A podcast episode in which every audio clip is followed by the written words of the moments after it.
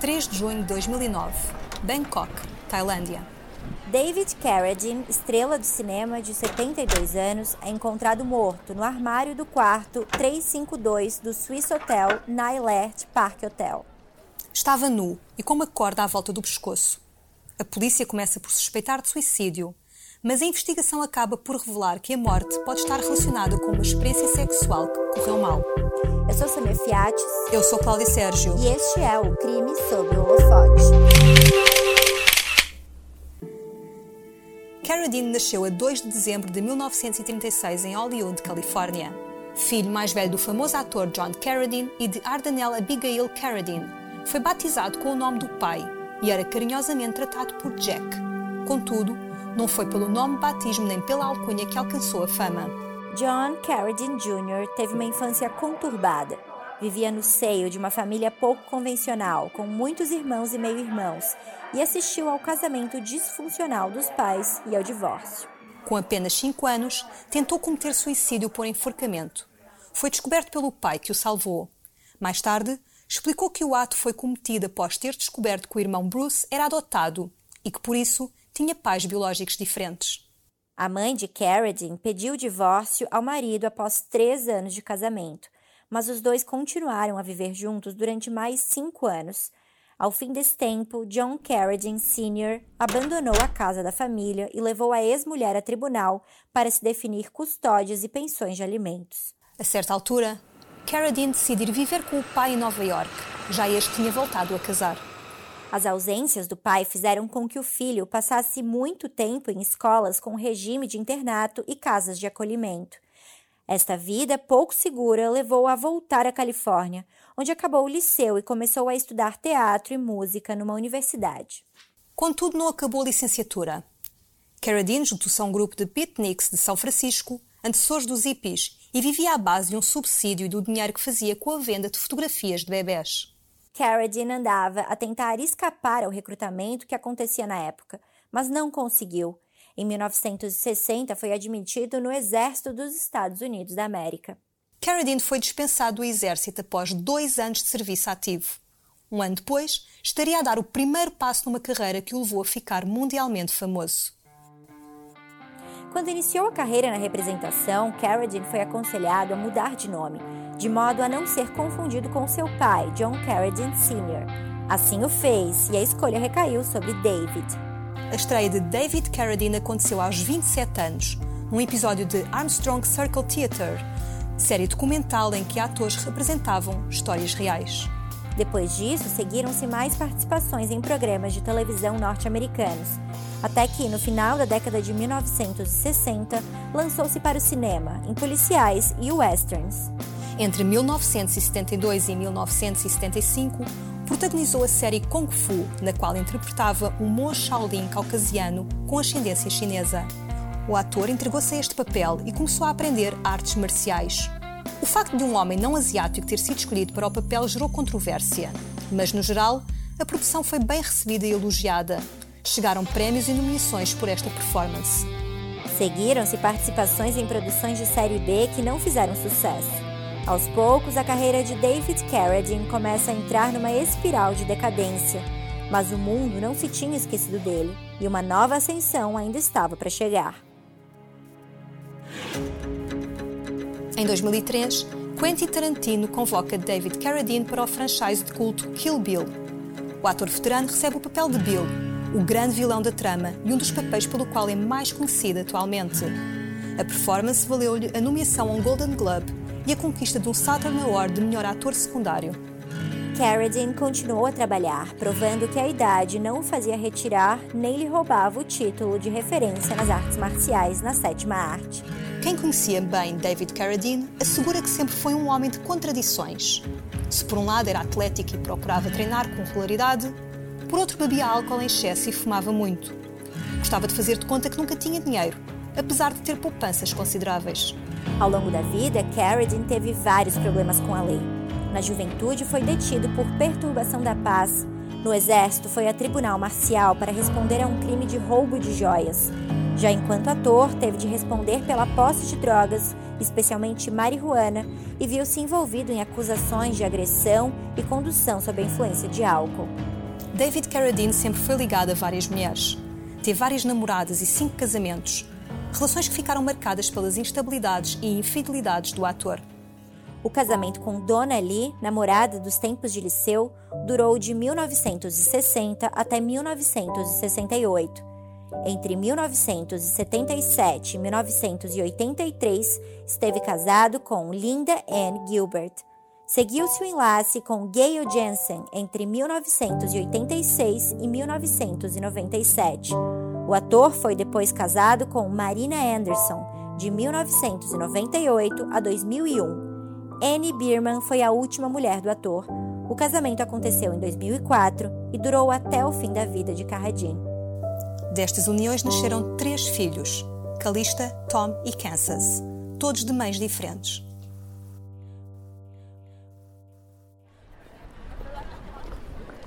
No verão de 2009, David Carradine estava em Bangkok, na Tailândia, a filmar Stretch, do realizador francês Charles Demoux foi o seu último trabalho. A 3 de junho, o ator, com 72 anos, é encontrado sem vida dentro do roupeiro do quarto 352 do Hotel Swiss Hotel na Alert Park. Estava nu, com cordas à volta do pescoço e dos genitais, com as mãos presas acima da cabeça. O corpo foi encontrado por uma empregada do hotel, que fez soar o alarme. A polícia tailandesa é chamada ao local. Após uma primeira peritagem, o general Warapong Shiuprecha partilha com os meios de comunicação os resultados da análise inicial que foi feita. As duas cordas estavam presas juntas. Não é claro se cometeu suicídio ou não, se morreu de asfixia ou insuficiência cardíaca. Suicídio, morte acidental ou assassinato. Estas são as três hipóteses colocadas em cima da mesa. O corpo de David Carradine é levado para o Instituto de Ciências Forenses, ainda na Tailândia, onde é feita a autópsia. Os especialistas desse país apontam asfixia como causa da morte. Ainda nessa semana, é revelado um relatório da polícia tailandesa que afirma não haver indicações de que estava mais alguém com Carradine no quarto no momento em que este perdeu a vida. Para se chegar a esta conclusão, foram feitas análises a vídeos de vigilância e ao acesso eletrónico do quarto do ator. A família do ator quer uma segunda opinião. Faz um pedido para que o FBI investigue o caso, o que aceite. Além disso, contrata o Dr. Michael Baden, patologista forense, para nova análise ao corpo. A causa da morte foi asfixia, impossibilidade de respirar. Agora, porque aconteceu, é algo no qual ainda estamos a trabalhar. Disse o patologista forense a Reuters. Baden afirma ainda que a forma como o corpo foi encontrado e o método usado para prender as cordas impossibilita que tenha sido o ator a pôr termo na própria vida. Ele não morreu de causas naturais e não morreu por suicídio. Isso deixa-nos com a tese de morte acidental. É então chegado o resultado da investigação. David Carradine morreu de forma acidental por asfixia autoerótica. Esta tese aparece primeiramente em declarações da diretora do Instituto da Medicina Forense tailandês, onde o corpo de Carradine foi inicialmente analisado. Partip Rojana Sunan, a mais célebre cientista forense da Tailândia, diz ao Bangkok Post que o ator deverá ter morrido por asfixia autoerótica, uma prática que, de forma consciente, impede a respiração como forma de obtenção de prazer sexual. Em casos semelhantes, poderia sugerir que tinha sido assassinato, mas quando a vítima está nua e num cenário de bondage, sugiro que possa ter sido a vítima fazer aquilo a si própria. Quem se pendura pelo pescoço não precisará de muita pressão para se matar.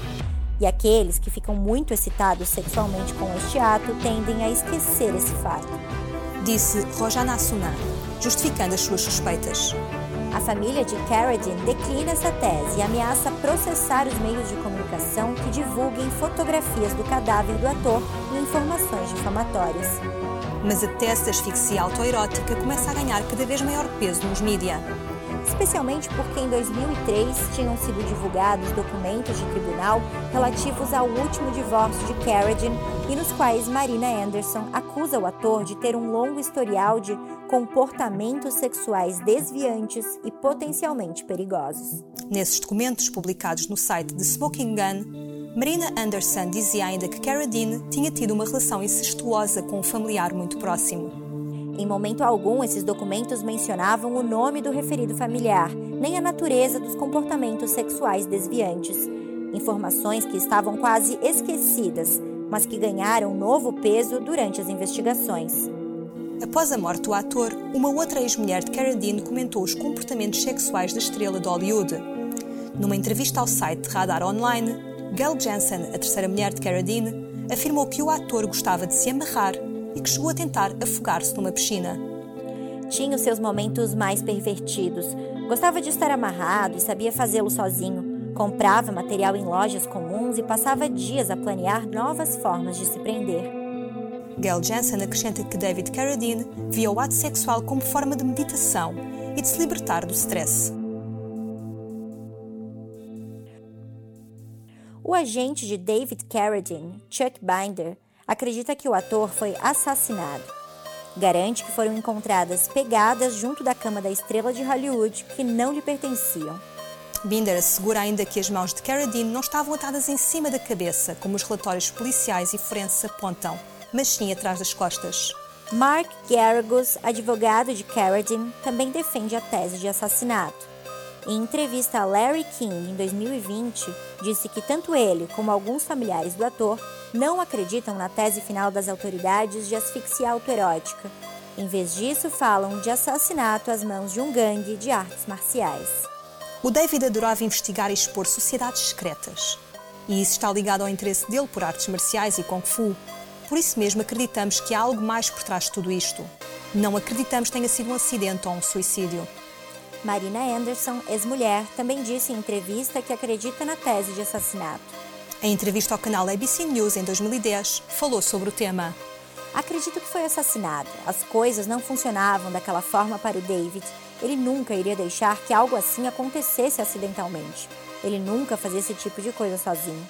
Marina acredita que o assassinato pode ter ocorrido por Carradine ter sempre valores consigo. O David tinha sempre muito dinheiro e usava relógios caros. Alguém pode tê-lo feito por isso. Acredito que ele estava marcado, que alguém subiu ao quarto dele para o roubar ou que ele estava aborrecido e chamou alguém para se divertir. Mas não acredito que tenha tirado a própria vida. Um ano depois da morte do ator Annie Bierman, viúva de Carradine, entrou em tribunal com um processo por homicídio culposo contra a MK2, produtora francesa do filme para o qual o marido estava a trabalhar quando morreu. Anne alegou que a produtora prometeu fornecer a David Carradine um assistente para o acompanhar durante a estadia em Bangkok, mas que este tinha deixado o ator sozinho. O assistente e os outros membros de equipa de cinema aparentemente não conseguiram entrar em contato com Carradine e decidiram ir jantar sem ele. Diz o documento. Annie Bierman afirma que a produtora ignorou a falta de resposta do ator e que isso foi determinante para a fatalidade que se seguiu. Em agosto de 2011, Annie Bierman e a MK2 chegaram a um acordo, mas os termos não foram divulgados publicamente. O funeral de David Carradine foi realizado no dia 14 de junho de 2009, no Forest Lawn Memorial Park, em Hollywood Hills, Los Angeles. Lucy Liu, Michael Madsen, Rob Schneider, Francis Fisher, Tom Selleck e James Seymour estavam entre as centenas de pessoas que quiseram despedir-se do ator. O caixão do ator foi transportado num carro funerário branco, escoltado por elementos do Hells Angels, um clube de motociclistas. Numa tela foram exibidas fotografias do ator e dois dos seus filhos tocaram piano e harpa durante a cerimónia.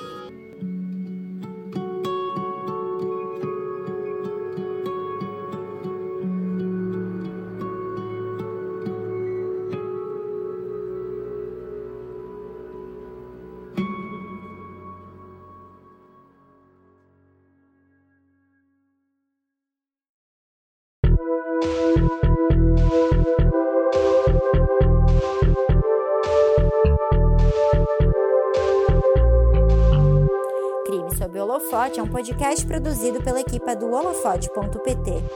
Apresentação: Cláudia Sérgio e Sami Fiates. Escrito por Cláudia Sérgio. Captação de som: Jorge Verdasca. Edição: Jorge Verdasca e Samia Fiates.